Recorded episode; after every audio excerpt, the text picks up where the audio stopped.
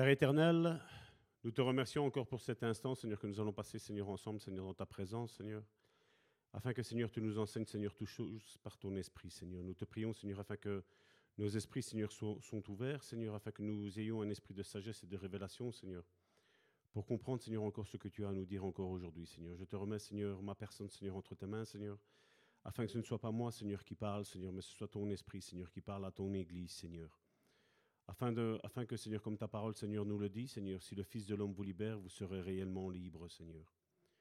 Seigneur, nous voulons, Seigneur, ta présence, Seigneur, au milieu de nous, Seigneur, parce que, Seigneur, peu importe, Seigneur, qui est là ou qui n'est pas là, Seigneur, le plus important, Seigneur, c'est que toi, tu sois là, Seigneur. Toi, tu sois au milieu de nous, Seigneur. Et je te dis merci, Seigneur, de conduire, Seigneur, cette réunion, Seigneur, de nous ouvrir, Seigneur, notre esprit, Seigneur, afin de comprendre, Seigneur, ta parole, Seigneur. Seigneur, et merci, Seigneur, encore de guérir, Seigneur. Combien, Seigneur, écoute, Seigneur, le son de ma voix, Seigneur.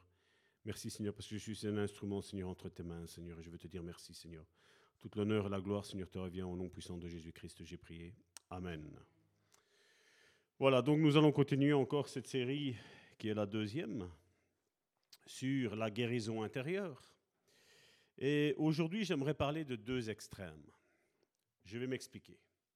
On doit comprendre ces dimensions afin que ça nous empêche de tomber dans, deux extrêmes, même s'il y en aurait peut-être plus mais j'aimerais en parler de deux.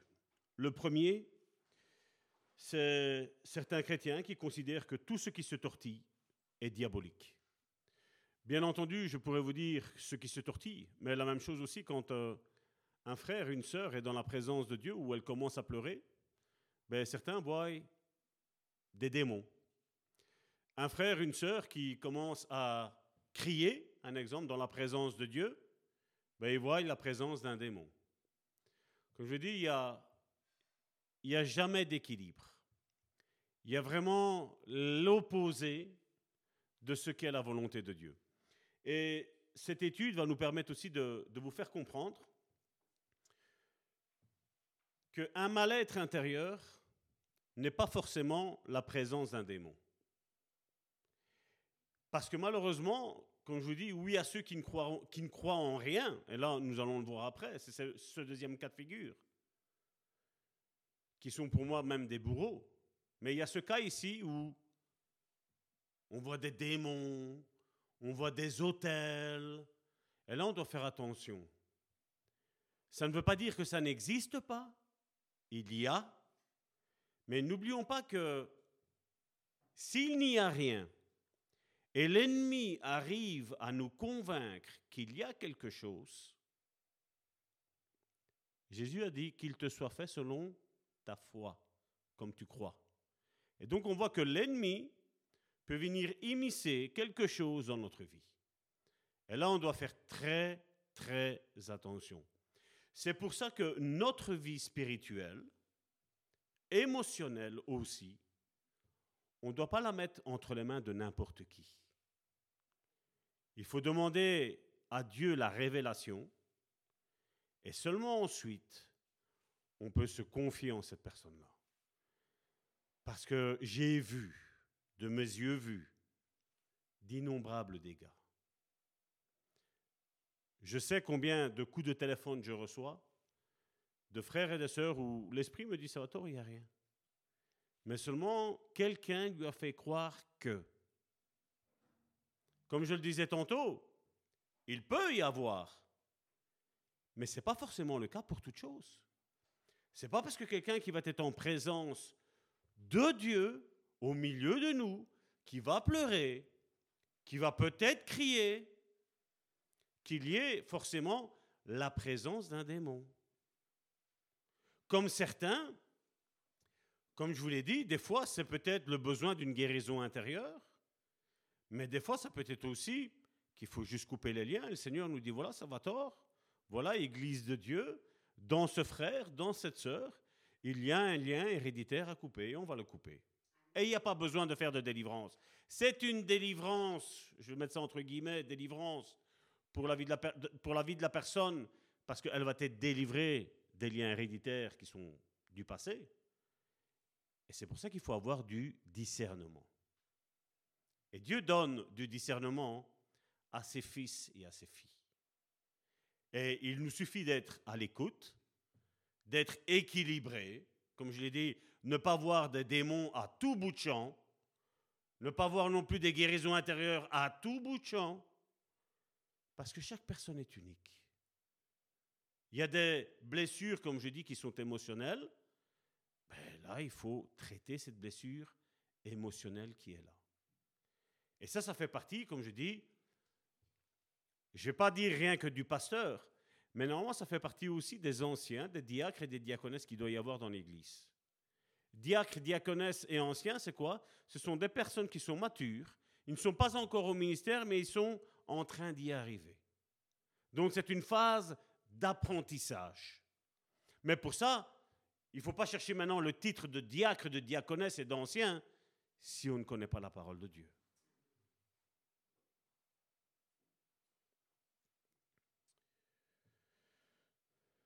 Et donc, ben, certains, quand ils voient quelqu'un se tortiller, par exemple, par terre, ben, tout de suite, on crie à Oulu. Il y a une délivrance. Il y a une manifestation diabolique. C'est pas dit. C'est pas dit. Et n'oubliez pas que ce n'est pas de l'intuition que nous faisons. C'est Dieu nous parle s'il y a lieu de faire une délivrance ou c'est juste émotionnel. Il y a des personnes qui sont je veux dire, plus fragiles émotionnellement parlant, ben, elles auront tendance à se tortiller. Comme une fois, ben, je vous l'avais déjà expliqué, que quelqu'un se manifestait en pleine réunion de prière. Ce n'était pas dans l'église de Bon Samaritain, nous n'étions même pas encore, je veux dire, au ministère. Mais nous faisions déjà le ministère dans cette église-là, et à un moment donné, le pasteur était en train de dire Sors, sors, sors, sors et à un moment donné, je dis non, j'arrête. Je dis au pasteur, j'arrête. Je dis tout va bien. Il est en train de se moquer de toi. Je dis il n'y a rien. J'ai pris, j'ai pris le frère. Je dis allez, tu te lèves. Je dis qu'est-ce que tu es en train de faire? Ah mais je me secoue comme ça, le démon va sortir plus facilement. Vous voyez, ça, c'est le discernement des esprits. Pendant cela, celui qui devait être mon maître de stage, ben lui est en train de chasser quelque chose où il n'y avait rien. Et c'est pour ça que nous devons avoir, comme je dis toujours, de l'équilibre. Comme je dis, c'est pas parce qu'une sœur pleure, un frère pleure, qu'il y a forcément quelque chose de spécial, de diabolique, de, guérison, non? Ça ne vous arrive pas de, penser peut-être à, à quelque chose de la vie d'aujourd'hui, et peut-être même de pleurer, de souffrir avec la personne? Il n'y a pas une présence diabolique dans ça. Et malheureusement, l'Église aujourd'hui est dans ça. On scrute. Qui est-ce qui va pleurer? Qui est-ce qui va faire Ah la première fois? C'est pas ça, mon frère, ma soeur. Comme je vous l'ai toujours dit, nous ne sommes pas en train de jouer. Nous ne sommes pas en train de faire l'Église parce que nous sommes tous l'Église. Amen. Et donc nous devons avoir de demander, quand il y a une situation qui nous dépasse, qui, qui n'est peut-être pas normale, de demander à Dieu, Seigneur, qu'est-ce qu'il se passe? C'est bizarre que le Seigneur peut nous parler de tant de choses, et c'est bizarre que dans une situation comme ça, certains me disent, aïe, Dieu ne parle pas. Si, moi je vais te dire, Dieu parlera encore plus là que dans, que dans, dans, des, autres, dans des cas, mon frère, ma soeur. Amen. Parce que Dieu aime son Église. Et il veut qu'il y ait un ordre. Et c'est pour ça que nous devons faire attention. Ou comme certains, ben voilà, en pleine prédication, ben moi j'ai envie de danser, j'ai envie. Non, non, non, tu fais pas ça. Il y a un temps aussi pour ça. Dans la louange, tu as envie de danser, tu as envie de sauter, tu as envie de crier Amen, tu as envie de. Fais, fais-le. Mais quand c'est la prédication, vous imaginez ici, l'étude biblique, c'est quoi? C'est comme l'école. Il y a un enseignement qui est fait. Vous imaginez si un élève dans l'école va commencer à danser ou il va commencer à se mettre sur YouTube et on va écouter. Non. Comme je dis, il y a un ordre. Et Dieu est un Dieu d'ordre. Et Dieu veut l'ordre. Et on ne fait pas tout et n'importe quoi. Aujourd'hui, malheureusement, on a tout mis sur le, euh, comment, sur, sur le cadre du Saint-Esprit. Non. Parce que le Saint-Esprit aussi a de l'ordre. Je le vois des fois, c'est pendant mes temps de pause, je veux dire que je suis en train de prêcher, j'ai un temps de pause, j'ai le Saint-Esprit qui me parle à ce moment-là pour quelque chose que je dois dire après que ce n'était pas prévu dans mes notes. Mais il ne va pas m'interrompre tant que je suis en train de parler, alors, parce qu'alors là, ça va être une cacophonie. Et on ne s'en sortira plus. Et donc, si le Saint-Esprit, lui, est soumis, je veux dire, à l'esprit de l'Église, ben, je crois que les chrétiens doivent être aussi soumis à cet esprit d'Église, donc à cette soumission. C'est ce qui nous est dit. Et certains me disent, ça va tort, c'est plus fort que moi. Non, parce que l'esprit des prophètes est soumis aux prophètes. Donc on contrôle ces choses-là. On pas, si on n'arrive pas à contrôler, là, il y a danger. Là, on peut peut-être même dire qu'il y a une manifestation diabolique sous le couvert du Saint-Esprit. Mais le Saint-Esprit n'y est pas. Et donc, nous devons faire attention, nous devons avoir le discernement. Donc, comme je vous disais, il y en a certains, parce que bon, voilà, ça bouge un petit peu, ça pleure un petit peu, ça crie un tout petit peu, mais voilà, on voit le démon partout. Non. Nous devons demander le discernement. Seigneur, qu'est-ce qui se passe dans la vie de mon frère et de ma sœur? C'est la question que nous devrons faire. Si nous voyons un frère, une sœur qui est en difficulté, qui est en train de pleurer, qui est peut-être en train de se tortiller, mais de demander, Seigneur, qu'est-ce qui se passe? Il peut y avoir une délivrance qui peut s'opérer, mais comme vous êtes là, en plein silence. Vous avez, comme je vous l'ai déjà expliqué, et ça je vous demande d'aller voir, je veux dire, notre séminaire que nous avons fait sur la, sur la délivrance, ben, vous allez peut-être bailler, vous allez peut-être tomber endormi, vous allez peut-être tousser, et il y a peut-être un démon qui va sortir comme ça, tout simplement. On l'a vu ici, malheureusement, ben, ces personnes-là ne sont plus là parce que ben, l'orgueil fait que. Ça fait longtemps que je suis converti et moi, j'ai pas de démon. Ben oui. Justement. Vous savez qu'un des plus grands esprits qu'il y a dans les églises aujourd'hui, vous savez c'est lequel? C'est l'esprit de la religiosité. Moi, je n'ai pas besoin, mais vous, vous avez besoin. Moi, je ne tomberai jamais en dépression, mais les autres peut-être que oui. Je vais vous dire, c'est les premiers qui sombreront dans la dépression. Donc nous devons faire très très attention. Parce que vous savez, moi je dis toujours la parole, c'est comme un boomerang. Si tu la lances à bon escient, que c'est une vérité, que c'est inspiré par l'esprit, il va y avoir un récepteur là-bas qui va réceptionner le boomerang. Mais si tu lances quelque chose, vous savez, pour euh, des fois, il y en a, ils prophétisent pour attaquer un frère, attaquer une sœur, vous savez Mais vous savez, là, la parole, c'est comme un boomerang. Tu la lances, le Saint-Esprit ne rattrape rien du tout, ça revient, c'est sur toi. Et il y a quelqu'un de membre de ta famille, ou toi-même, qui va sombrer dans quelque chose. Et donc c'est pour ça qu'il faut faire attention. Comme j'ai dit, on n'est pas là en train d'avoir de, l'intuition.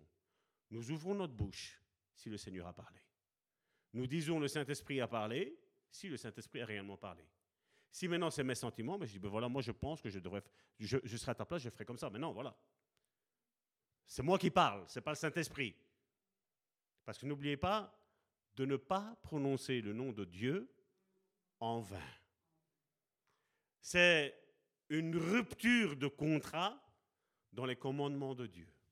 Donc nous devons faire attention. Et malheureusement, dans les temps que nous vivons aujourd'hui, il y a de beaucoup, Jésus m'a dit, le Saint-Esprit m'a dit, Dieu dit. Vous savez, des fois, on fait cette voix-là pour dire, je vais faire ça comme ça, ils vont croire que c'est Dieu qui parle réellement.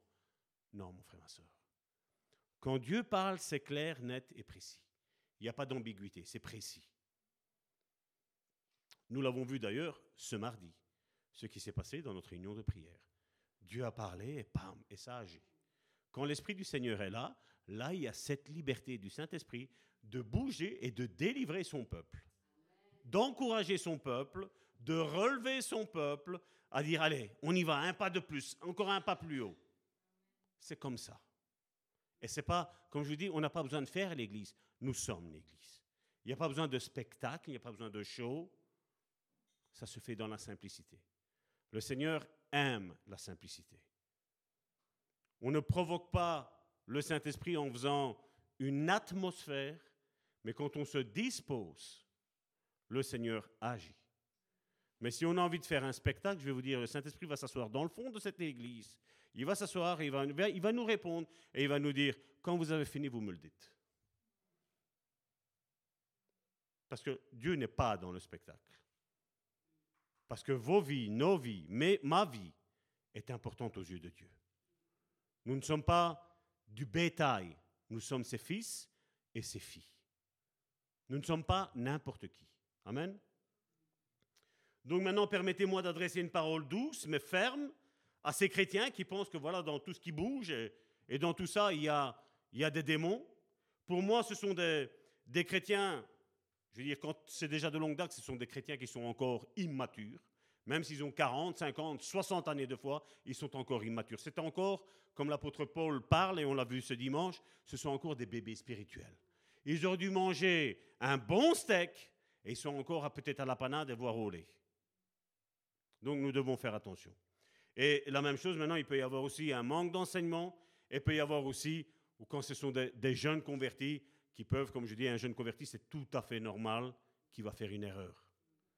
Mais c'est pour ça que normalement, il y a les anciens, les diacres, il y a l'Église qui va dire attention, mon frère, c'est ça qui se passe. C'est pour ça qu'il ne faut pas avoir peur d'expliquer les choses. Comme je dis, on n'est pas là pour juger, pour critiquer, pour, pour médire, on est là pour expliquer les choses. Et c'est pour ça que quand on ne sait pas, ben, on demande. On demande. Donc, au travers des siècles, l'Église s'est montrée très prudente avant de déclarer qu'une personne était possédée. C'est vrai que maintenant, dans nos milieux chrétiens, c'est rare de trouver une personne qui est totalement possédée, style le, le Gadaréen, où Jésus dit voilà, on va passer sur l'autre rive, vous voyez, il y, a ce, il y a cet événement qui se passe où il y a, où il y a un grand tourbillon, il y a la mer qui se déchaîne et tout, mais là-bas, il y en a un qui l'attend. Regardez que le Gadéréen, avec les légions qu'il avait, donc ça veut dire qu'il y avait au moins mille démons dans sa vie, c'est même pas qu'il a été loin de Jésus, il a été proche de Jésus et Jésus a opéré sa délivrance. Donc il n'y a pas de cas comme une fois on m'a dit, ah, quand il y a un esprit de folie, c'est fini. Non. Et je suis témoin de ça. On a vu une fois une personne avec un esprit de folie. Avant de rentrer, je dis voilà, je dis on prend, on prie, on va rentrer dans ce lieu-là. Tu dois avoir ta, grand-mère, donc ça n'en a. Je dis on va aller là, on va prier, je dis tu vas parler. Mais il fait non, elle ne se rappelle plus de rien. Là, là, je dis on va lier tous ces esprits-là et crois-moi bien, tu vas parler avec ta grand-mère. Sa grand-mère qui ne parlait pas un mot de français, lui lui parlait en français, sa grand-mère comprenait tout ce que son, petit-fils lui disait, jusqu'à accepter le Seigneur. Et il me regardait après, il me disait, mais Salvatore, elle ne comprend pas le français. Je dis, la personne, non. Mais l'esprit connaît toutes les langues. Et après, il nous a salué en italien. Donc vous voyez, ça c'est, ça c'est le spirituel de Dieu. Mais malheureusement, aujourd'hui, quand tu racontes ça, on dit, mais tu es fou. Non, non, c'est fou de ne pas y croire. Parce que ces choses-là, moi, Salvatore, je suis témoin de ces choses-là. Je suis encore en vie aujourd'hui et je me tiens là pour témoigner de ces choses-là de ce que le Saint-Esprit est capable de faire, mon frère, ma soeur. Quand c'est pour sauver une âme, croyez-moi bien, le Saint-Esprit est nos limites. Amen. Si le Saint-Esprit, il a réussi à créer l'ordre là où il y avait le désordre, vous croyez que nos petits bobos à nous, c'est trop, trop dur pour le Saint-Esprit? Non, mon frère, ma soeur. Rien n'est impossible à notre Dieu. Amen. Et ce n'est pas juste une confession de la bouche, ce n'est pas juste la confession d'un verset biblique, je le crois fermement. C'est un réma qui est ici dans cette église, que tout est possible à celui qui croit. Tout. La seule chose que Jésus nous demande au travers du Saint-Esprit, c'est de croire. De croire que l'église peut être vraiment un lieu de repos, un hôpital, que ce soit spirituel, mais aussi émotionnel, mais aussi charnel. Parce que nous sommes faits en trois dimensions, mon frère, ma soeur. Donc, oui, la possession démoniaque existe bien. Il peut y avoir des démons, je veux dire, dans, dans la vie d'un chrétien. Justement, aujourd'hui, il y avait quelqu'un qui avait mis ça sur Facebook et j'ai bien entendu, j'ai juste euh, mis mon petit grain de sel dessus pour dire, ben oui, effectivement, voilà ce qui s'est passé avec l'apôtre Paul. Donc, mais c'est biblique. C'est juste nos enseignements religieux aujourd'hui qui est cette deuxième partie. Ben on va dire, mais ça va, tout est mais tout est ancien, tout est devenu nouveau, mon frère, ma soeur. Oui. Et c'est pour ça que l'Église, après, elle, rame comme elle rame, mon frère, ma soeur. C'est pour ça qu'après, on voit des chrétiens, même de longue date, abandonner le Seigneur. Parce qu'ils se disent, mais où il est le Seigneur?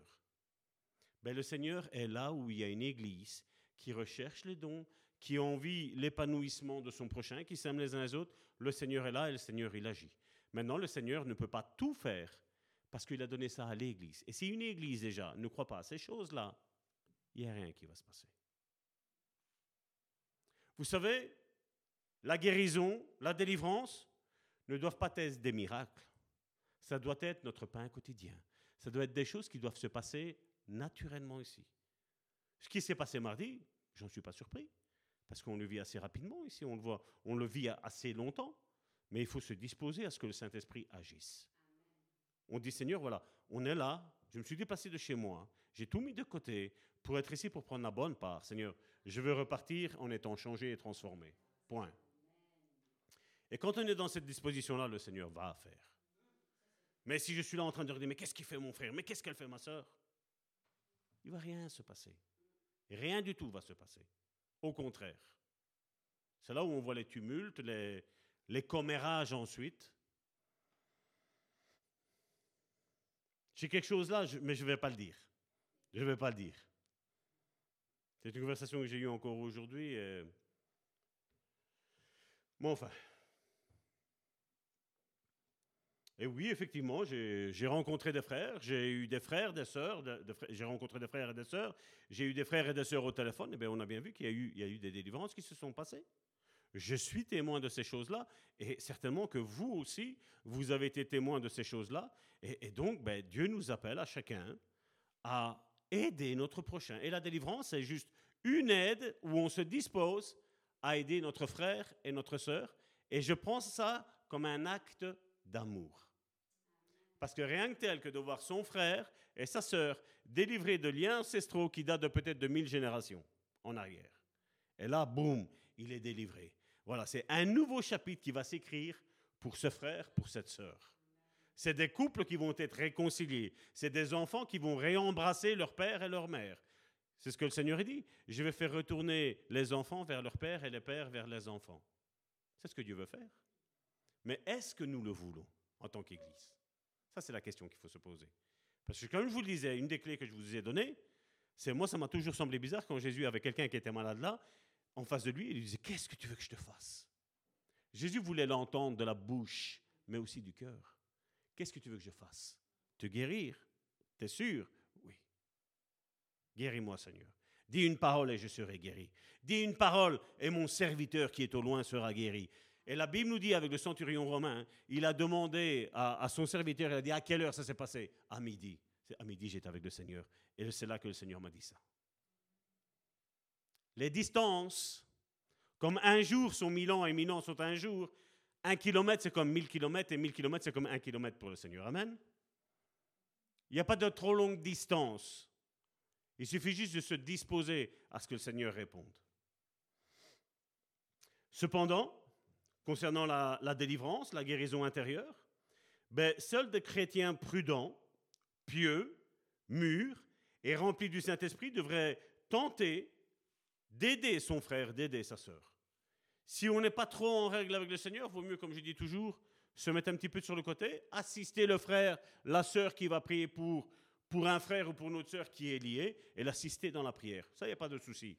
Mais malheureusement, on en, on en voit aujourd'hui, c'est non, c'est moi qui dois faire la délivrance. Mais si tu n'es pas en règle, reste assis. Vous vous rappelez les fils de Sheva? Nous te prions au nom de Jésus-Christ que Paul prêche. Et les démons se disent, mais Jésus, je le connais, Paul, je le connais, mais toi, t'es qui? Parce que toi et moi, on est copains. La Bible nous dit qu'ils sont retournés nus. On ne joue pas avec ça. On ne joue pas avec ça. On n'est pas là, comme je dis encore une fois, pour faire un show, un spectacle. On est ici pour aider nos frères et nos sœurs. Et Dieu peut le faire avec quiconque. Maintenant, quand je dis d'être en règle, je ne parle pas d'être en règle à 100%, mais de dire, voilà Seigneur, un exemple, ce péché-là, moi j'en veux plus Seigneur dans ma vie. Je suis sincère avec Dieu, ben là vas-y, fonce mon frère, ma soeur, fonce, parce que Dieu va t'assister, parce que ton cœur est droit devant Dieu. Il sait que tu veux vraiment changer ta vie, mais tu n'arrives pas. Et comme ce n'est pas toi qui change, c'est le Saint-Esprit qui t'aide à changer, ben là, le Seigneur, il, il vient, il t'assiste. Il n'y a pas de souci. Mais seulement le problème, c'est quand on essaye de demeurer dans cette vie-là, mais ça, c'est pas grave. Mais ça, c'est pas grave. Non, il n'y a plus rien qui est grave. Il n'y a plus rien. Moi, ma Bible ne me dit pas ça.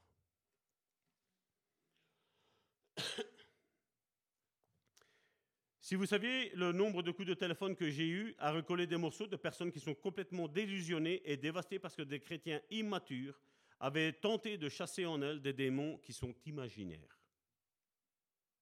Imaginaires. Et la personne était persuadée que. Mais il m'a prophétisé que. Et là, il faut aller tout le temps rechercher la racine. Et là, il faut demander vraiment l'aide du Saint-Esprit qui dit, voilà, regarde un petit peu ce frère-là, regarde un petit peu cette sœur-là, comment elle vit ici et là, pour démontrer que cette vie-là, pour finir, a une vie de péché. Et que ce qu'elle a dit, c'est juste de la divination. Et que la personne est rentrée dans, un, dans, une fausse réception de ce qu'est la parole de Dieu. Et donc, c'est pour ça qu'il faut faire très, très attention. Comme je vous l'ai dit, et ce sera le leitmotiv, je veux dire, durant ce séminaire, je veux dire, sur la guérison intérieure, on n'est pas là pour faire un show. On est là pour aider nos frères et nos sœurs. Ça commence par la prédication et ça se termine après par la mise en pratique de toutes ces choses-là. L'autre extrême, extrême, excusez-moi, est le syndrome des réponses clichés. Qu'est-ce que tu veux dire, Salvatore, là? Exagérément aussi simpliste. Mais Salvatore, mais qu'est-ce que tu veux dire là-dedans? Je vais te l'expliquer. C'est où on te dit, ça ne va pas, mon frère, ma soeur Lis ta Bible. C'est vrai que tu n'avais pas pensé à lire ta Bible. Ou prie. Vous savez, ces chrétiens qui vous, disent ça, ça, ça fait vraiment spirituel. Qui disent aussi, ah ben, euh, et plus de foi. Ou si tu étais en bonne santé spirituelle, tu ne serais jamais déprimé. Je vais te dire, tu peux être en bonne santé spirituelle, tu peux prier 4 heures par jour, et je dis, quand je parle de 4 heures par jour, c'est 4 heures vraiment dans la présence de Dieu. Euh, méditer la parole de Dieu jour et nuit.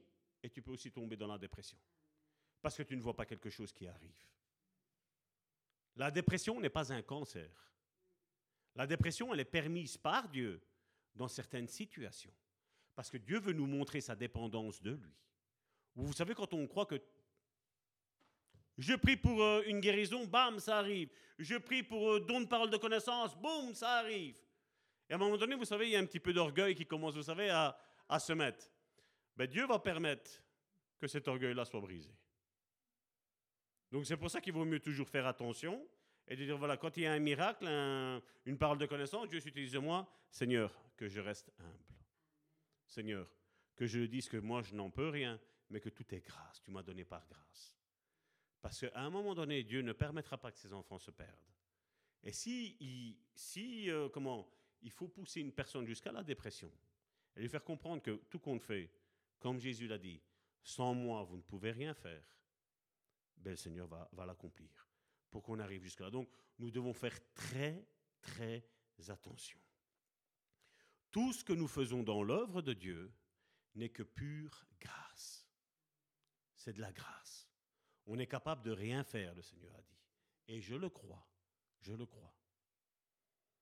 Et alors ils sont là, lis prie, et plus de fois, euh, tu ne tomberas jamais en dépression, tu ne connaîtras jamais de compulsion, tu n'auras jamais de pulsion sexuelle, ils disent. Mais qui l'a dit ça? Qui l'a dit ça? Nous devons faire attention.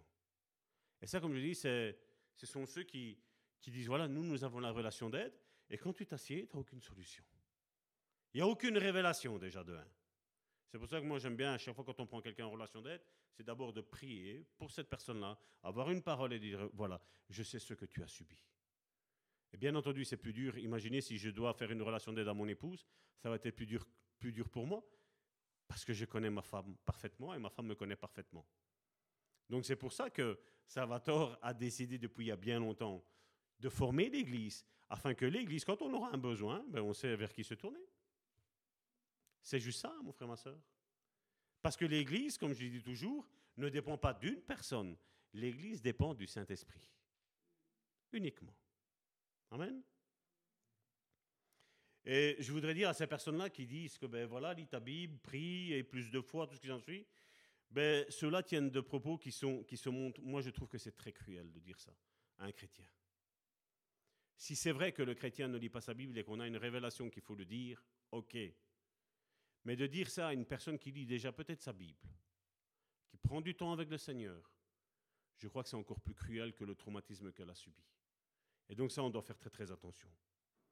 Je pense que ces personnes-là ne font qu'alourdir le fardeau de la personne qui souffre et se débat sans, sans succès avec un problème d'ordre émotionnel.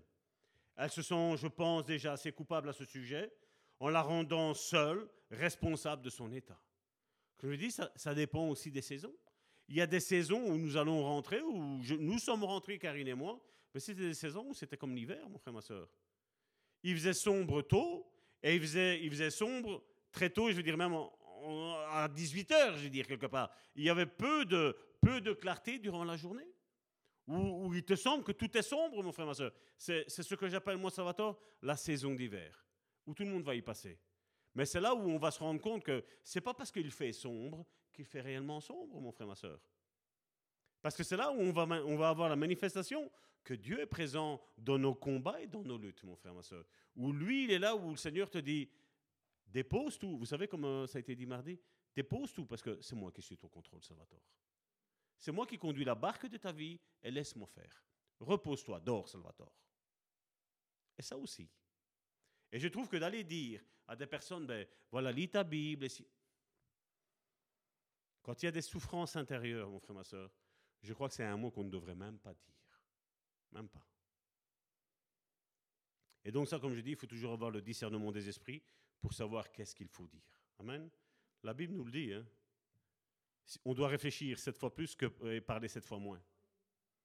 on doit le faire attention, mon frère, ma soeur. Et donc, elles se sont déjà assez coupables à ce sujet, en la rendant seule, responsable de son état. Il double ainsi le poids de la culpabilité de son désespoir. Donc déjà, elle n'était pas bien, mais à la place de prendre la personne en relation d'aide pour dire de la relever, c'est comme si tu l'entasses encore plus. C'est comme si, vous savez, il y a, quelqu'un qui vous êtes dans le bateau et la personne elle arrive là tout près, vous passez votre pied et bam, vous, vous lui mettez encore en plus la tête dans l'eau. Ça, mon frère, ma soeur, je crois que je n'ai pas à vous dire, ce n'était pas un comportement chrétien. En tant que chrétien, en tant que disciple de Christ, on est là pour se relever les uns les autres. Même si la personne me fait mal, même si la personne me dit des choses de mal, c'est pas elle qui parle, c'est ses blessures qui parlent. Et donc, mais moi, je dois aider cette personne-là. Parce que si vous le saviez, le nombre de choses qu'on nous a dites quand on a essayé d'aider des personnes, parce qu'il y a des personnes, elles ne veulent pas. Elles ne veulent pas s'en sortir. Elles ne veulent pas. C'est pour ça que, comme je vous dis, retenez ce que je vous ai dit avec ce Jésus disait à un malade, qu'est-ce que tu veux que je te fasse? C'est pas parce que la personne est malade qu'elle veut être guérie. Hein. C'est pas parce que la personne a un traumatisme intérieur qu'elle a envie d'être guérie. Hein. Quand on a envie d'être guéri, comme je dis, ben, bien souvent, c'est la personne qui se lève, qui vient vers une autre personne et qui vient dire Voilà, j'ai besoin d'aide. J'ai besoin que tu m'aides là maintenant. Maintenant, je suis prêt à recevoir ton aide. Tu peux écouter mille prédications sur le rejet. Hein. Si ton être intérieur n'est pas prêt à recevoir la guérison du rejet, tu ne le seras jamais. Mais à partir du moment où tu veux être guéri du rejet, ben là, tu le seras instantanément et rapidement même. Mais tant que. On peut lire tous les livres, acheter tous les livres et tout ce qui s'ensuit. Vous avez déjà entendu l'apitoiement sur son sort Ça n'arrive qu'à moi. Toi, tu dis, moi j'ai mal ici, et moi j'ai mal là, là, là, là, là, là, là, là, là, là, là, là. Et on fait une chanson au mal. Non, mon frère, ma soeur, on ne doit pas être comme ça. La seule parole, je veux dire, qu'on devrait dire, c'est vraiment celle par la, foi. On dit par les meurtrissures de Jésus-Christ, je suis guéri. Spirituellement, émotionnellement et charnellement. Et alors tu as le religieux qui dira, mais tu as toujours mal, tu boites. Je suis déjà guéri. Mais tu te plains, je suis déjà guéri. Amen. Donc notre attitude, je ne sais pas si vous avez déjà entendu ça par quelqu'un qui a dit ça une fois, notre attitude va montrer notre altitude. Amen. Si je me plains, je suis à terre. Si je commence à parler comme la parole de Dieu nous enseigne, eh bien là, je commence à m'élever. À la place d'être une poule, je deviens un aigle. Amen. Et donc, quand des personnes, passent par des, moments, euh, comme je dis, un exemple qui est bien connu dans les milieux évangéliques, une personne qui est malade, tu as le spirituel qui arrive, tu as un péché caché. Tu vois, le frère, la sœur a besoin d'aide, et tu l'autre qui vient enfoncer le couteau dans la plaie. Tu un péché caché. Ça, ça n'aide personne, mon frère, ma soeur. Parce que certains, même s'ils n'ont pas péché, qui sont corrects avec Dieu, ils cherchent, ils cherchent. Et Seigneur, je te demande pardon si j'ai fait quelque chose. Non, demande pardon de quelque chose que tu te rappelles. Quelque chose que tu ne te rappelles pas, tu n'as pas à demander. Si le Saint-Esprit veut que tu demandes pardon de quelque chose, le Saint-Esprit va faire ressortir ça et va te dire, voilà, demande pardon pour ça. Et malheureusement, aujourd'hui, on a des spirituels qui sont des charnels, mon frère, ma soeur. Tout le temps en train de mettre la culpabilité sur, sur les épaules des autres. Non, mon frère, ma soeur. Ne soyons pas de ces hommes et de ces femmes-là.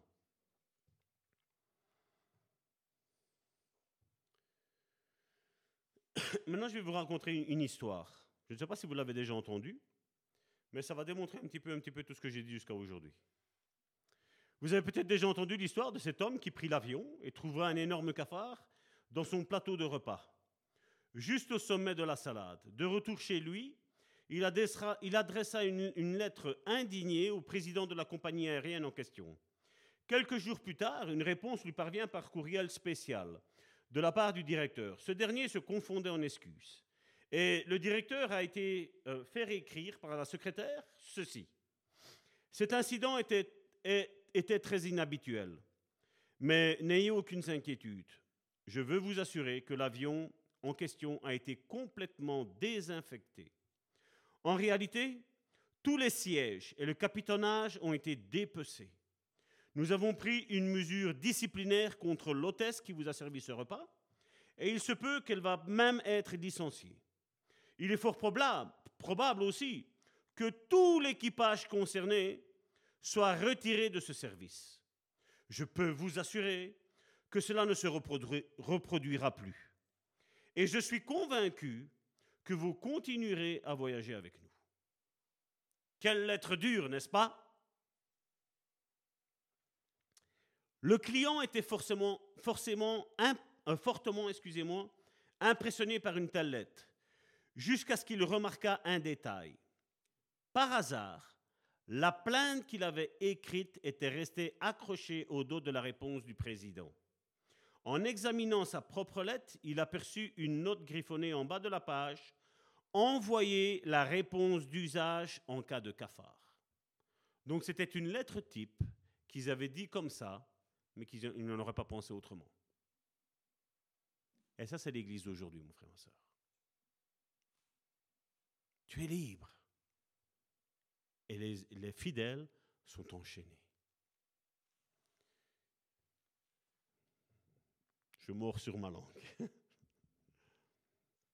Il nous arrive si souvent de réagir avec la réponse d'usage envers les personnes souffrant de problèmes émotionnels. Comme je vous l'ai dit, prie, lis ta Bible, je vais prier pour toi. Et plus de foi dans cette situation-là. Tu n'es pas guéri, c'est parce que tu n'as pas de foi. Nous leur donnons des réponses clichés, exagérément simplistes, qui les plongent dans un désespoir et un découragement accru. Maintenant, je voudrais vous faire des démonstrations. Parce que comme je dis, ça c'était une théorie. Je vais vous montrer ça maintenant dans la pratique de tous les jours. Qu'est-ce qu'il peut y avoir Donc, quelles sont certaines de ces blessures émotionnelles?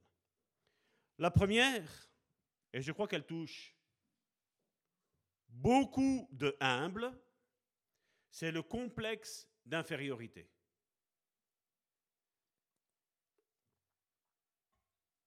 Donc c'est notre premier point, le complexe d'infériorité. C'est l'une des plus courantes, est un profond sens d'indignité, un sentiment permanent d'angoisse, d'inaptitude et d'infériorité, un refrain intérieur perpétuel qui saigne, qui dit ⁇ Je ne suis bon à rien, je ne serai jamais à la hauteur, personne ne pourra jamais m'aimer, tout ce que je fais est mauvais.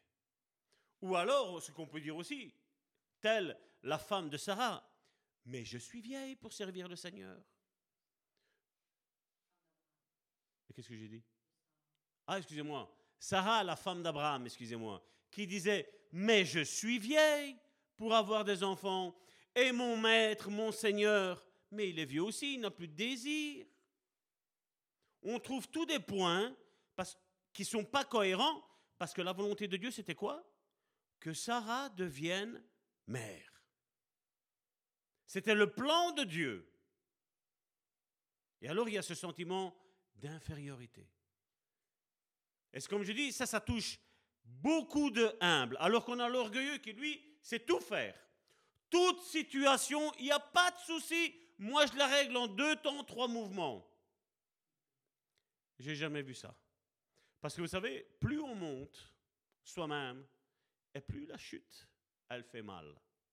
Et la chute, il y aura. Je vais vous dire, ce n'est pas à 100%, c'est à 1000%. Parce que si on ne se rend pas compte, comme je le disais, que tout ce que toi et moi et nous ensemble, nous savons faire, Jésus n'est pas l'auteur de tout ça, on monte en orgueil, mon frère, ma soeur. Et nous, on a besoin de descendre. Comme Jean-Baptiste, on doit dire, il faut que lui, il croise, Jésus croise, et il faut que moi, Salvatore, je diminuisse. Ça, ça doit être un leitmotiv qu'on doit avoir. Ça doit être notre signature, je vais dire quelque part.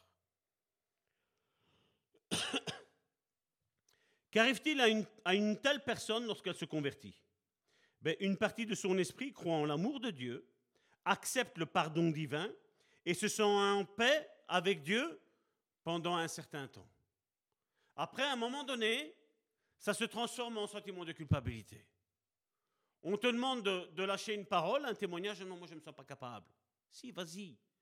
Parce que si l'église, si tu sais que tu viens ici, ou que tu viens chanter, ou que tu viens donner une parole de connaissance, une parole de prophétie, même qu'il y a mille personnes, tu sais bien que c'est le Saint-Esprit qui va la dire au travers de toi. Et tu sais que ce n'est pas toi qui va parler, c'est le Saint-Esprit qui va parler. Et tu les laisses la place. Mais tu ne t'invites pas, on t'invite, on va t'appeler. C'est ce que Karine elle a expliqué quand.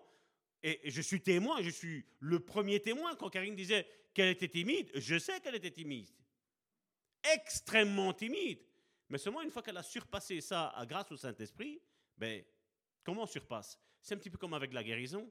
On veut témoigner de guérison, mais pour témoigner de guérison, c'est qu'il faut être malade avant. Qu'est-ce qu'on va témoigner de guérison si on n'est pas malade avant? Il n'y a pas de guérison. Donc il faut tomber malade pour dire de, témoigner, d'avoir un témoignage comme ça. Je ne sais pas si vous imaginez, Nicky Crew, je ne sais pas si vous savez, c'est celui, c'était un chef de gang que David Wilkerson a évangélisé. Mais son témoignage, il a tourné le monde entier, que Dieu a changé sa vie, c'est tout. Il n'avait fait que ça, on va dire. Je mets tout ça entre guillemets, hein. il n'a fait que ça. Mais de chef de gang, Dieu en a fait un instrument pour lui. Le seul témoignage qu'il avait. Qui sait qu'avec, je ne sais pas moi, une simple, peut-être tu vas mourir et tu vas ressusciter. Et rien qu'avec ça, tu vas tourner le monde entier, de témoigner de la bonté, de la grâce de Dieu, mon frère, ma soeur. Mais malheureusement, il faut arriver jusque-là, mon frère, ma soeur. Il va falloir mourir, il va falloir guérir, mon frère, ma soeur. Vous voyez que d'une situation qui peut être folle ou extrême ou, insurmontable, Dieu peut faire que ça devienne un témoignage puissant pour sa gloire, mon frère, ma soeur. Regardez euh, le témoignage de Joyce Meyer. La pauvre, ce qu'elle a subi. Mais quel témoignage, mon frère, ma soeur. Elle est une aide pour toutes les personnes qui ont été abusées spirituellement, émotionnellement et charnellement, mon frère, ma soeur. Elle est une aide. Et alors, tu as, des bons gentlemen. La femme ne peut pas prêcher. Mais tu n'as rien compris, mon ami. Tu n'as rien compris. Des gens sont encore en train d'attaquer parce que c'est une femme et qu'elle prêche. Et ma question est toujours la même. Quelle est la différence entre un homme qui dit Jésus t'aime et une femme qui dit, qui dit Jésus t'aime Quelle est la différence? Il n'y en a aucune. Mais vous voyez, Dieu se sert de gens qui ont été blessés pour manifester sa gloire. Et le diable utilise des gens religieux pour établir une loi sur eux sur un seul verset qui a été mis. Vous imaginez, ne le dites à personne. Esther, une femme, elle a sauvé le peuple d'Israël. Sa vie est un témoignage. Sa vie est un enseignement, mon frère, ma soeur. Et voilà l'Église, ce qu'elle est en train de dire aujourd'hui, à se battre avec des queues de cerises. Ben, je vais vous dire, le religieux, c'est la personne qui refuse de se faire guérir intérieurement qui a des préjugés. La femme doit porter le voile, la femme doit porter le pantalon, la femme doit se taire, la femme doit juste nettoyer les toilettes. C'est juste ça. C'est juste ça, mon frère, ma soeur. La religion tue. Jésus rend la vie. Amen.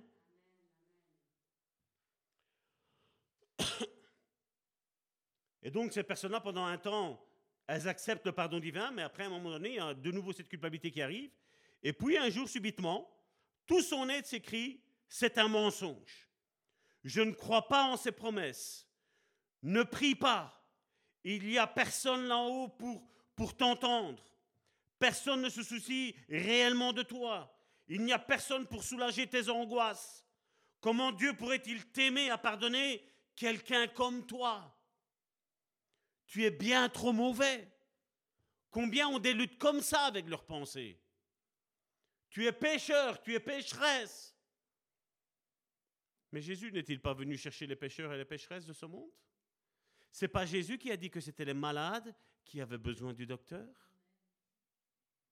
Donc mon frère, ma soeur, voilà ce que tu dois dire ah, si tu te sens mal avec ton être intérieur. Le Seigneur est venu me chercher justement à moi. Moi qui étais incapable, le Seigneur est venu me chercher.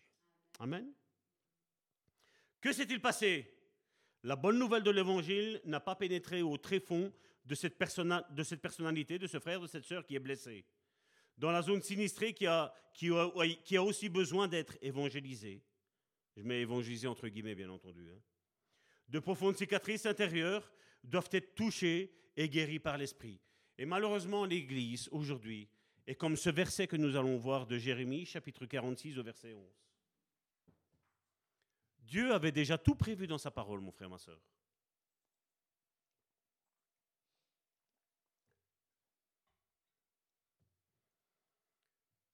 Dans la Bible du semeur, va, monte à Galade pour y chercher du baume. Ô population de l'Égypte, en vain tu multiplies les soins et les remèdes, rien ne peut te guérir. Et combien sont comme ça aujourd'hui?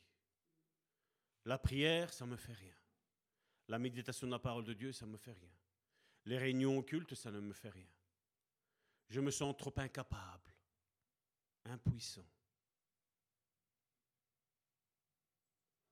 Ensuite, nous avons un deuxième point qui est le complexe du perfectionnisme.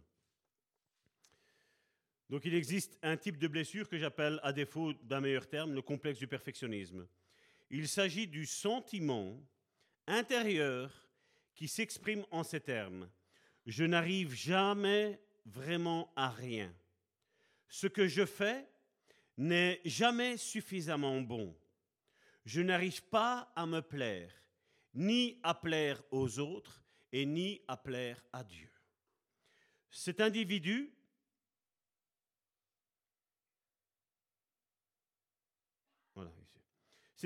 est constamment en train de tâtonner, de tendre vers autre chose, se sentant généralement coupable, mené par des contraintes intérieures.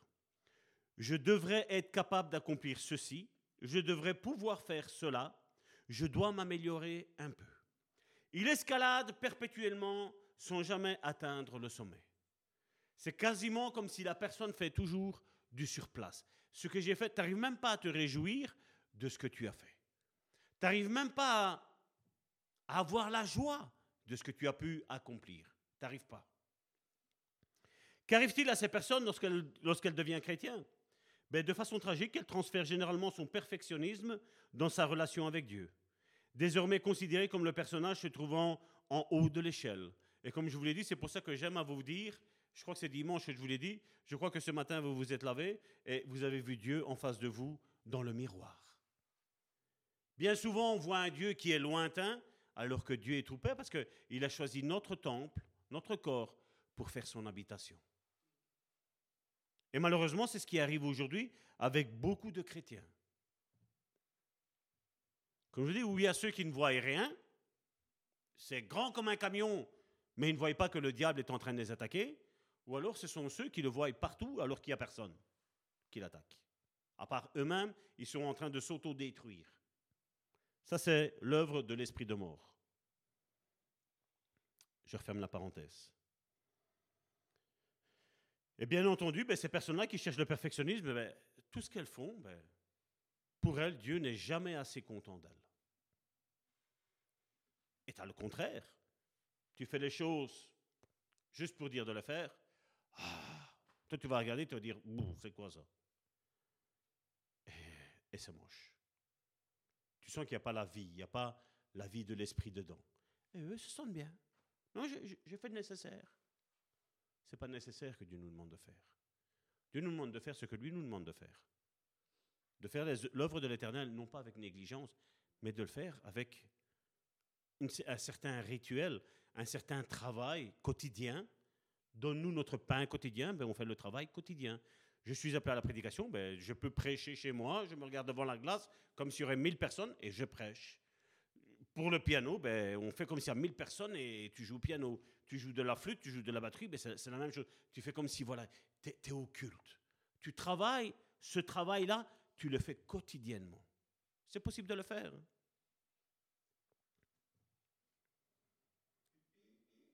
La personne se dit, je vais monter vers Dieu maintenant, je suis son enfant et je veux lui plaire plus que toute autre chose.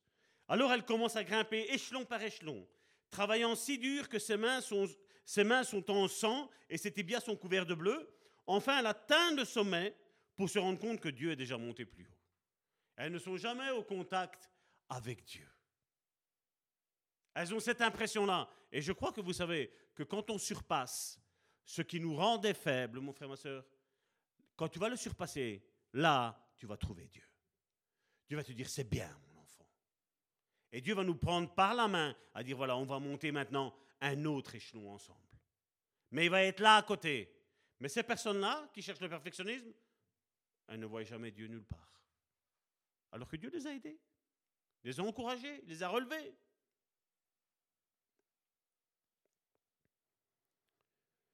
Regardez ce témoignage-là. C'est pas le mien, hein. c'est pas, le pasteur ici, c'est pas, pas Salvatore. C'est le témoignage d'un autre pasteur qui parlait parce que j'ai cherché un petit peu avec des blessures émotionnelles et, et celui-là, je trouvais qu'il était juste pour celui-là.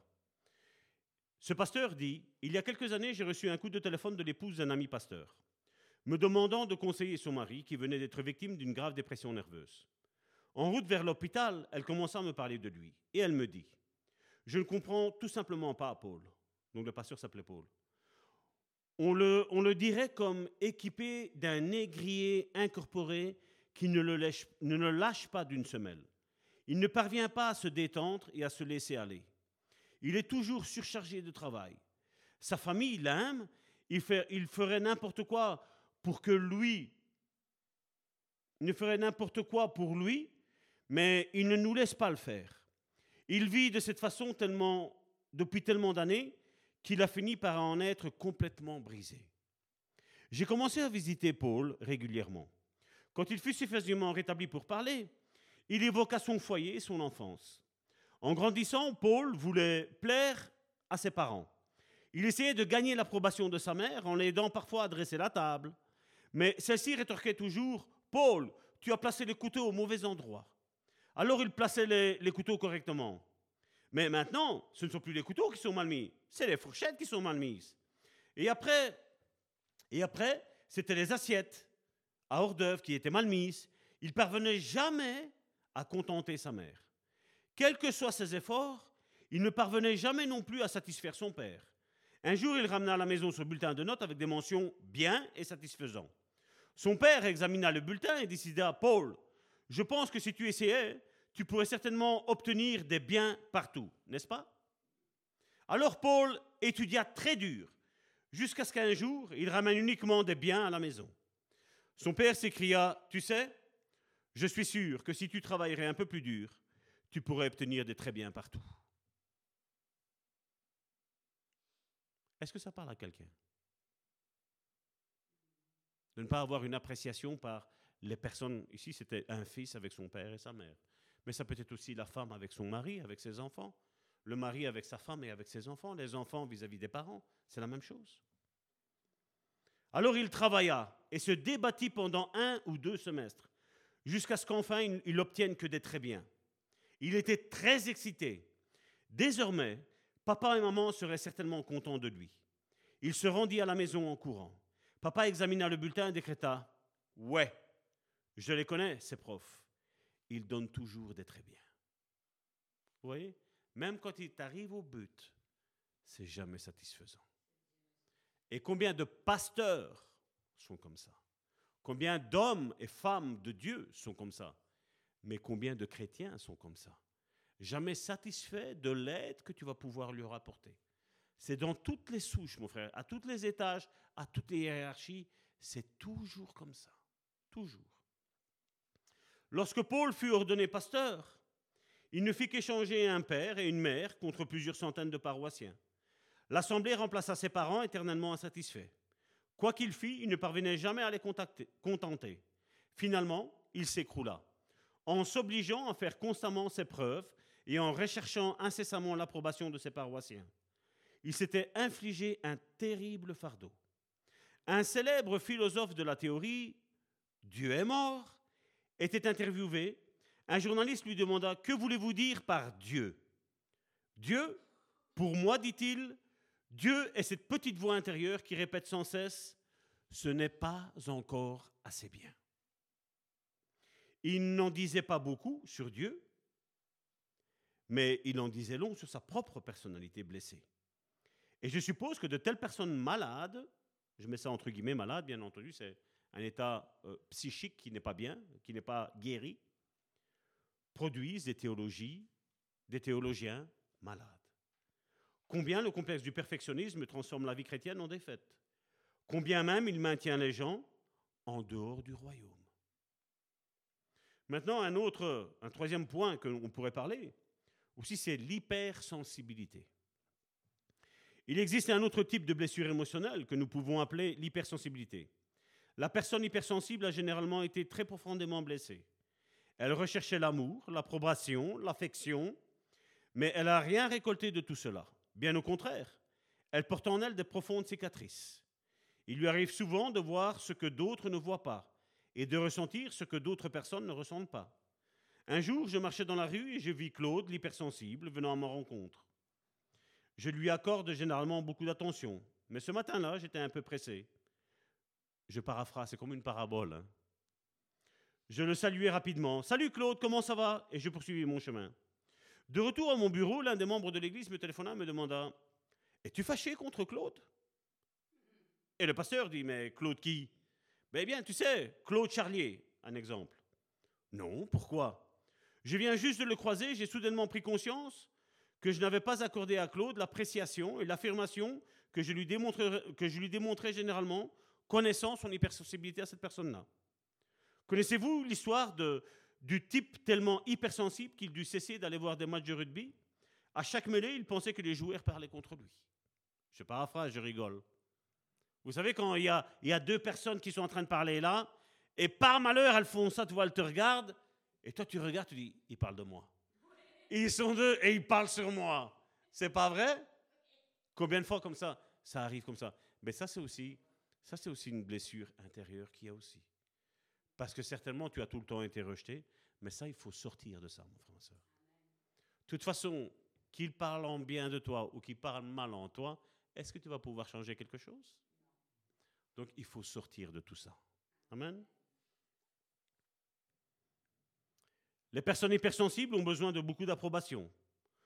Vous ne leur en donnez d'ailleurs jamais assez. Quoi que tu fasses, tu aurais dû le faire de cette manière-là, tu aurais dû dire ça, tu aurais dû faire ça comme ça, un dîner aux chandelles.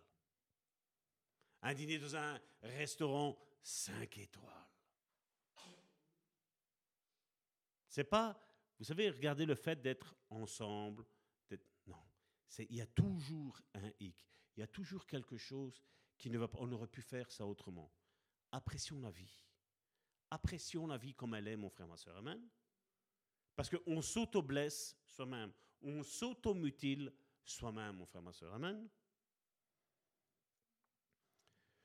Elles apparaissent quelquefois très insensibles.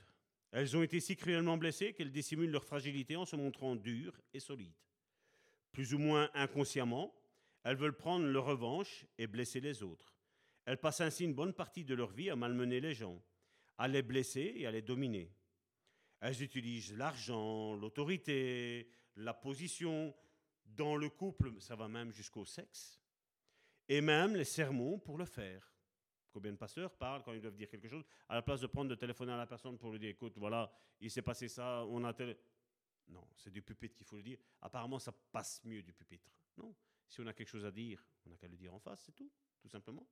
Combien de prédications sont faites ainsi aujourd'hui? Et combien de fois on me téléphone pour me dire, mais pasteur, regarde, mon pasteur, il a fait ci, mon pasteur... Et moi, je dois passer derrière pour recoller tous les morceaux. Pour dire, voilà, ne te tracasse pas, et fais ci, et fais là. Essayer de réconcilier les personnes avec Dieu, et avec son Église, et avec les hommes de Dieu. Parce que je sais les dégâts que ça fait, un homme de Dieu, une femme de Dieu. Mais je sais aussi les dégâts que ça fait, chrétiens et chrétiennes. Je le sais aussi. Et tout cela affecte-t-il leur vie chrétienne? Oui. Oui, et très profondément. Et d'ailleurs, l'Église, c'est ce que je dis bien souvent, l'Église est malade. L'Église a besoin de guérison intérieure. Et si ça commence pas déjà par la tête, qu'est-ce que ça va être par le, pour tout le corps? Nous avons un proverbe en sicilien qui dit que le poisson, il pue par la tête. Si la tête, elle sent mauvais, c'est tout le corps qui va sentir mauvais. C'est la même chose dans le corps de Christ. Si déjà les pasteurs, les hommes de Dieu, tous ceux qui, tous ceux qui sont portés à aider, qui sont anciens, qui sont diacres, qui sont ne sont pas guéris intérieurement, qu'est-ce qui va se passer au sein du peuple? C'est pour ça qu'il faut faire très très attention. Et je suis très très vigilant, croyez-moi bien. Très très vigilant. Maintenant, on va parler d'un autre domaine, c'est les peurs.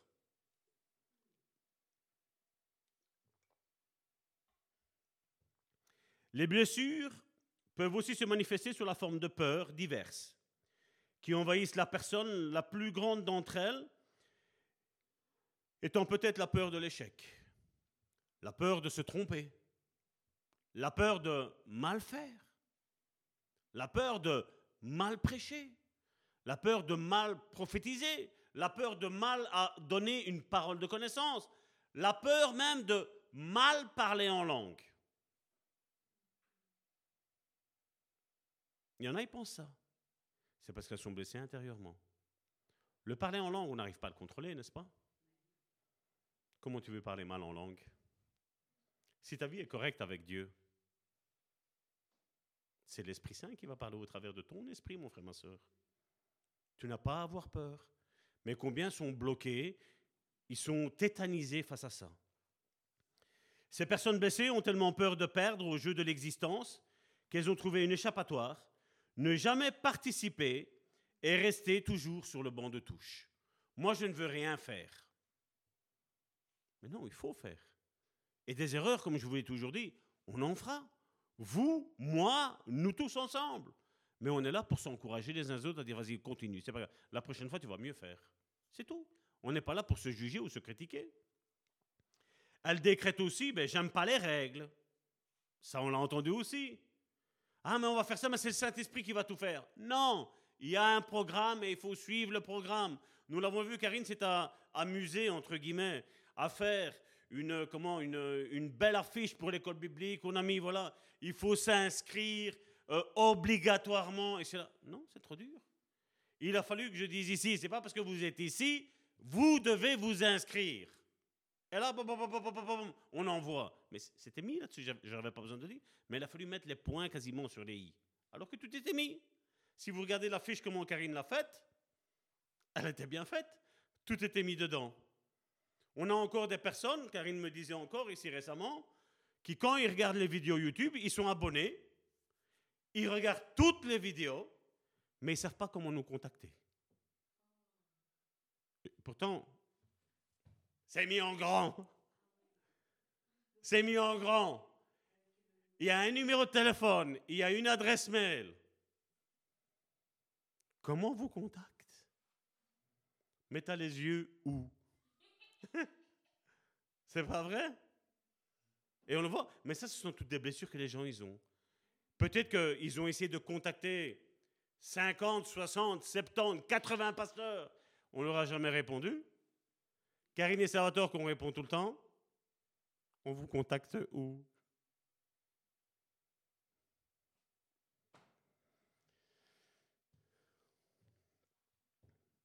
Donc elle décrète, je n'aime pas les règles, je me méfie du pasteur, je me méfie de la femme du pasteur, je me méfie de l'apôtre, je me méfie du prophète, je me méfie de l'évangéliste, je me méfie de l'église, je me méfie des frères et des sœurs, je me méfie de tout le monde.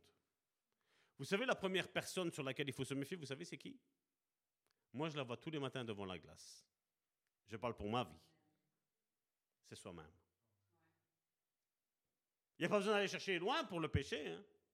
Il suffit juste de le regarder au matin. Ça va dépendre de mon attitude qui va démontrer mon altitude.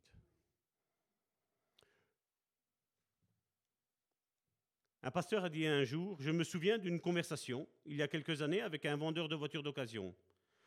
Tandis que nous regardions par la fenêtre du showroom, nous avons vu un homme déambuler autour des véhicules et en donnant des petits coups de pied sur les pneus. Il soulevait également le capot et tapait discrètement sur le pare-choc. Le vendeur le constata avec dégoût. Et il me dit, regardez cet homme-là, c'est un cogneur de pneus. Ce genre de personnage empoisonne notre existence. Il vient sans arrêt, mais n'achète jamais de voiture parce qu'il n'arrive pas à se décider. Maintenant, observez-le bien. Il cogne les pneus. Il dira que les pneus ne sont pas équilibré.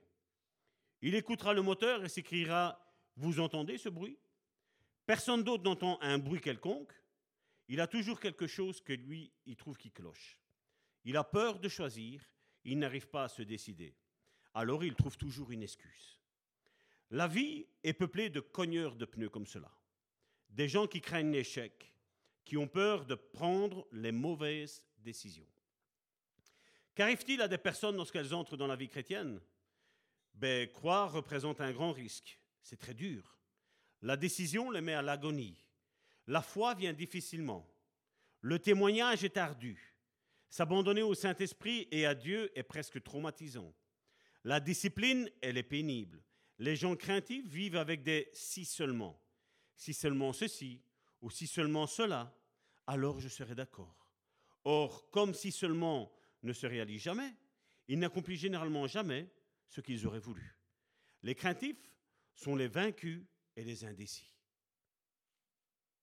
Si nous ne voulons pas faire d'erreurs, ne faisons rien. Mais si nous n'avons pas peur de faire des erreurs, faisons des choses, parce que nous allons quand même les faire. C'est pour ça que nous avons dans la Bible 366 fois ne crains pas de la part de Dieu. Et regardez que tous les hommes de Dieu, ils se sont tous trompés. Vous savez pourquoi? Parce qu'ils ont essayé de faire quand même quelque chose. Mais seulement, il y en a, ils n'ont jamais rien fait. C'est vrai qu'ils ne se sont jamais trompés. Mais ils n'ont aussi jamais rien fait. Et Dieu préfère qu'on se trompe en faisant quand même quelque chose. Parce que c'est en se trompant qu'on apprend, mon frère, ma soeur. Et si on ne se trompe pas, on n'apprendra jamais rien. Amen. C'est pas parce que dans une certaine situation dans ton passé, tu as fait des erreurs que tu vas en faire maintenant. Là, maintenant, tu as appris de ces erreurs-là. Mais maintenant, tu peux t'engager dans la nouvelle vie parce que tu sais que tu vas plus faire d'erreurs. Ou tu en feras moins. Ou tu en feras peut-être même d'autres. Mais ce qui compte, c'est de se lancer. C'est ce qui bloque et paralyse beaucoup de chrétiens, malheureusement, dans l'Église aujourd'hui.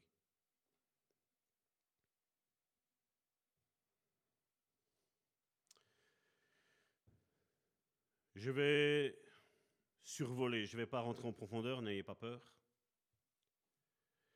La sexualité est étroitement liée à tous les autres domaines de notre vie, mais demande que l'on s'y attarde quelque peu.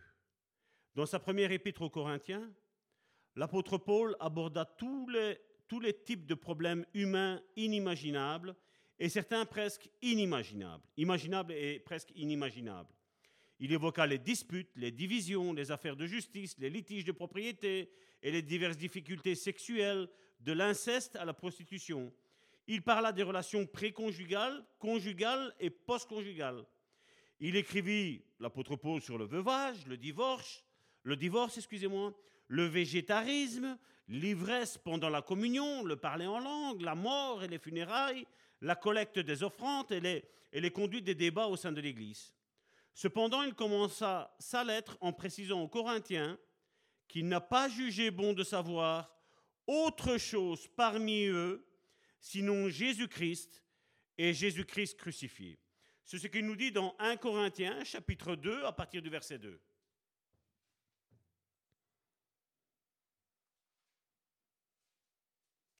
Car je n'ai pas estimé devoir vous apporter autre chose que Jésus-Christ est Jésus-Christ crucifié. Notre évangile est particulièrement pratique et va droit au cœur de nos vies. On n'a pas peur de discuter des sujets de la Bible. On peut en parler ouvertement, il n'y a pas de souci. Une grande partie de la lettre de Paul, surtout ici, vous allez voir qu'il va parler de relations sexuelles, qui étaient contre nature, qui était une abomination devant Dieu. Il n'a pas eu peur, il en a parlé. Et aujourd'hui, on a peur d'en parler. Et d'autres n'ont pas peur d'en parler, mais ils exagèrent d'en parler. Ils vont dans des, dans des détails qui sont vraiment où il vaut mieux pas en parler. Et comme j'ai toujours dit, nous devons avoir un équilibre. Amen. Parce que nous avons grandi dans une culture de l'indiscipline, de l'indécence et de la sensualité. Nous vivons dans une Corinthe moderne. Dans notre société, il est très difficile pour quiconque de devenir un jeune adulte sans souffrir de quelques dommages au rayon sexualité de la personnalité. Je songe aux personnes qui se sont adressées à moi pour être aidées. Je me souviens d'une dame qui m'avait entendu prêcher et qui a voulu me parler concernant sa frustration avec son mari qu'elle aimait tant. Je me rappelle également d'un homme qui décida à me contacter via le téléphone pour trouver le courage de me rencontrer. Il venait de téléphoner et de raccrocher au moins 11 fois. J'avais 11 appels en absence, la personne je n'arrivais pas à la voir. Jusque moi, j'essaie même de la contacter, et boum, on me raccrochait au nez. Elle devait discuter d'un problème, mais malheureusement, il y avait quelqu'un qui avait abusé de son autorité de pasteur. Et je lui ai dit, écoute, tu es chez toi, je suis chez moi, tu ne crains rien. On peut en parler en toute liberté. Je dis, je vais être soft, calme, mais t'expliquer les choses comme elles doivent être. Et des fois, je suis étonné, et je parle de certains personnages qui pour moi sont diaboliques, et qui commencent à parler de sexualité, je vais dire, hors propos. Ces hommes-là rentrent dans la chambre à coucher spirituellement parlant du couple et commencent à dire ce qu'il faut faire et ce qu'il ne faut pas faire. Non pas qu'on leur pose cette question-là, mais ils s'imposent à savoir, à décortiquer. La Bible, dans l'Ancien Testament, appelle ça un péché. Et ces pasteurs sont dans le péché. Je regarde la caméra, ces pasteurs sont dans le péché. Parce qu'on n'a pas à faire ça. Qu'un chrétien ou une chrétienne librement vienne demander de l'aide, une explication, on peut l'apporter. Mais on lâche ce que la parole de Dieu dit et on ressort. Si elle repose une question, on re-rentre. Mais c'est tout. On n'a pas à, à, juger, à pointer du doigt, on fait, on fait pas, et si, et là. Non. On reste vague. Amen. Ces chrétiens, ils étaient sincères tous les deux, luttaient avec des comportements d'homosexualité. Et bien entendu, ils avaient peur d'en parler parce que vous savez qu'est-ce qui se dit dans la religion. Et il a fallu les aider. Il a fallu les assister. Il a fallu retirer ce sentiment de culpabilité. Et quand une fois que le sentiment de culpabilité est sorti, ben, ces personnes-là, pas de souci. Tout est redevenu normal sans leur imposer que tu ne peux pas, tu ne dois pas, la Bible dit. Essayez, comme euh, ici récemment j'ai entendu, essayez de les faire changer de mentalité. Toi et moi, on n'arrivera jamais à faire changer de mentalité qui que ce soit. C'est Dieu qui change les cœurs. C'est lui qui transforme les cœurs. Avec notre aide, tout à fait d'accord avec toi. Mais toi et moi, on n'arrivera jamais à rien faire. Rien. Donc arrêtons avec ces, préjugés.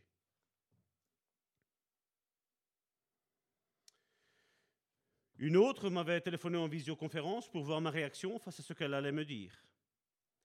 Elle était assise dans un coin sanglotant que finalement elle me confia Je dois le partager avec quelqu'un avant d'exploser. Puis, toujours face au mur, elle me raconta l'histoire triste que nous entendons de plus en plus souvent de nos jours d'un père qu'il avait traité non pas comme une fille, mais comme une épouse. Enfin, je pense aux dizaines de jeunes femmes et jeunes hommes qui ont été nourris d'un tas de fausses idées destructives par des parents et des prédateurs bien intentionnés, mais trop souvent ignorants. Désormais inaptes au mariage, ils sont incapables d'être maris et des femmes vivant sans crainte, sans culpabilité, sans honte. Est-ce qu'ils sont blessés? Oui. Très profondément blessé. L'Évangile a-t-il un message pour toutes ces personnes blessées sur le plan émotionnel? Ça, c'est une question qu'on, je crois qu'il est fait bien de, on fait bien d'y bien répondre. Car s'il n'offre pas de guérison pour chacune d'entre elles, alors peut-être devrions-nous fermer nos églises, cesser de jouer au christianisme et nous taire à propos de notre bonne nouvelle pour tous. Oui, la Bible a une solution pour tout problème qui dit problème dit médicament. Et la Bible est un excellent médicament. Amen.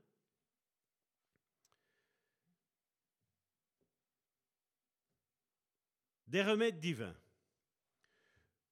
Dieu a-t-il quelques remèdes divins pour nous? Ben, La réponse est oui, bien sûr. Sinon, je ne serais pas là en train de vous, vous prêcher faire une série sur la guérison émotionnelle.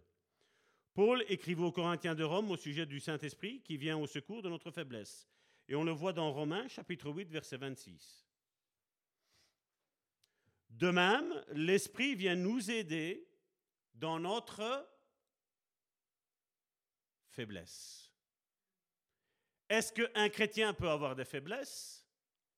La Bible me dit ici, au travers de la bouche de l'apôtre Paul à l'église de Rome, de même, l'Esprit vient nous aider dans notre faiblesse. En effet, nous ne savons pas prier comme il faut, mais l'Esprit lui-même intercède en gémissant d'une manière inexprimable. Donc, est-ce que c'est juste pour un chrétien d'avoir des faiblesses? Ben, La réponse est oui. Parce que l'apôtre Paul nous dit que le Saint-Esprit, c'est l'Esprit avec un grand E, regardez ce qu'il est mis, c'est lui qui nous vient en aide dans notre faiblesse. Et quand on sait qu'on a une faiblesse, un péché, un problème, une blessure, un traumatisme, ben, il faut savoir que l'Esprit peut venir aider. L'Esprit avec un grand E. Et comment il va le faire? Ben, il le fait premièrement, comme je dis, dans notre communion que nous avons, ben, vous et moi, avec la parole de Dieu, dans notre communion avec la prière, mais il le fait aussi dans notre communion avec l'Église, dans notre communion avec le pasteur, l'ancien, le diacre, la diaconesse. Il le fait aussi au travers de l'Église corps du Christ, dans 1 Corinthiens chapitre 12. Il pourrait y avoir une parole qui est donnée à un moment donné, et bam, tu reçois la révélation de ça, et tu rentres dans ta guérison. Je ne parle pas du miracle, tu rentres dans ta, guérison. Tu commences à comprendre que finalement, tout ce que tu as subi jusqu'à aujourd'hui n'est pas de ta faute, mais c'est peut-être l'œuvre de l'ennemi qui veut te détruire. Parce que je pense que vous le savez, que le diable veut nous détruire. Le diable n'a pas été créé pour nous détruire, c'est lui qui a choisi de nous détruire. Parce qu'il voulait la place que Dieu nous a réservée. Parce que comme je dit, notre héritage, c'est quoi? C'est que quand on ferme nos yeux ici-bas, nous allons auprès de Dieu. On attend le, merveilleux moment où il va y avoir le jugement dernier qui va se passer. Et là, Dieu va nous faire asseoir sur son trône. Et là, on deviendra comme lui. On sera comme Dieu à ce moment-là. Et ça, le diable a toujours voulu ça. D'ailleurs, c'est dans Ézéchiel qu'il le dit quand il parle de, Satan. Il disait, tu étais un, un, bel astre, tu étais le plus beau. Il dit, mais tu as dit en ton cœur, tu vas prendre ton étoile et tu vas la mettre au-dessus de Dieu. Si Satan aurait resté à sa place, il aurait resté un merveilleux chérubin, un merveilleux ange, qui était le directeur de la louange là en haut. Mais ce n'était pas assez. Il voulait être plus haut que Dieu. Et vous savez, quand, quand on s'élève, ben Dieu nous rabaisse. Mais quand on se rabaisse comme Jésus, qui n'a pas regardé comme une proie arrachée d'être l'égal de Dieu, mais il s'est dépouillé pour devenir un serviteur, ben Dieu l'a dit, comme tu es devenu un serviteur, tu t'es humilié, moi maintenant je t'élève et je te fais asseoir à ma droite. Celui qui s'humilie est élevé. Et celui qui s'élève sera humilié. Donc c'est à nous à choisir, mon frère, ma soeur. Amen. Nous reprendrons ce passage-là la semaine prochaine et on va le décortiquer. D'ailleurs, vous pouvez le regarder dans toutes les versions, comme ça vous allez voir que quand je vais, je vais parler de cette définition que nous allons donner ici, c'est surtout ce mot infirmité, donc faiblesse, infirmité. Vous allez voir les différentes traductions, qu'est-ce qu'elles nous disent. Vous allez voir comment on va descendre en profondeur et vous allez comprendre que il y a une solution à ton problème, à mon problème, à notre problème. Amen. Père, je te remercie encore pour cet instant, Seigneur. Je te prie, Seigneur, de bénir mes frères et mes sœurs, Seigneur, qui ont écouté, Seigneur, cette étude, Seigneur. Je te prie, Seigneur, de commencer, Seigneur, le travail, Seigneur, dans leur vie, Seigneur, de, les guérir, Seigneur, de les restaurer, Seigneur. Et je te dis merci, Seigneur, parce que, Seigneur, il n'y a aucun problème, Seigneur, qui est trop grand pour toi, Seigneur. Parce que nous savons, Seigneur, que tous les problèmes, Seigneur, que tous et toutes nous passons, Seigneur, sont dans la parole, Seigneur. Et dans la parole, Seigneur, nous avons une solution, Seigneur, qui va nous sortir de tous nos problèmes, Seigneur. Et je te dis merci, Seigneur, parce que c'est quand nous sommes faibles, Seigneur, que nous sommes forts, Seigneur. Parce que, Seigneur, notre puissance, Seigneur, s'accroît, Seigneur, quand nous savons, Seigneur, que nous ne pouvons rien changer, Seigneur, mais que toi, tu peux tout changer, Seigneur. Et je te dis merci, Seigneur, de bénir mon frère et ma sœur, Seigneur, de lui restaurer, Seigneur, sa vie, Seigneur, de cicatriser, de désinfecter, de souder, Seigneur, ces blessures intérieures qu'il y a, Seigneur, dans la vie d'un tout un chacun, Seigneur. Et je te dis merci, Seigneur, parce que je sais, Seigneur, que personne, Seigneur, ne restera dehors, Seigneur.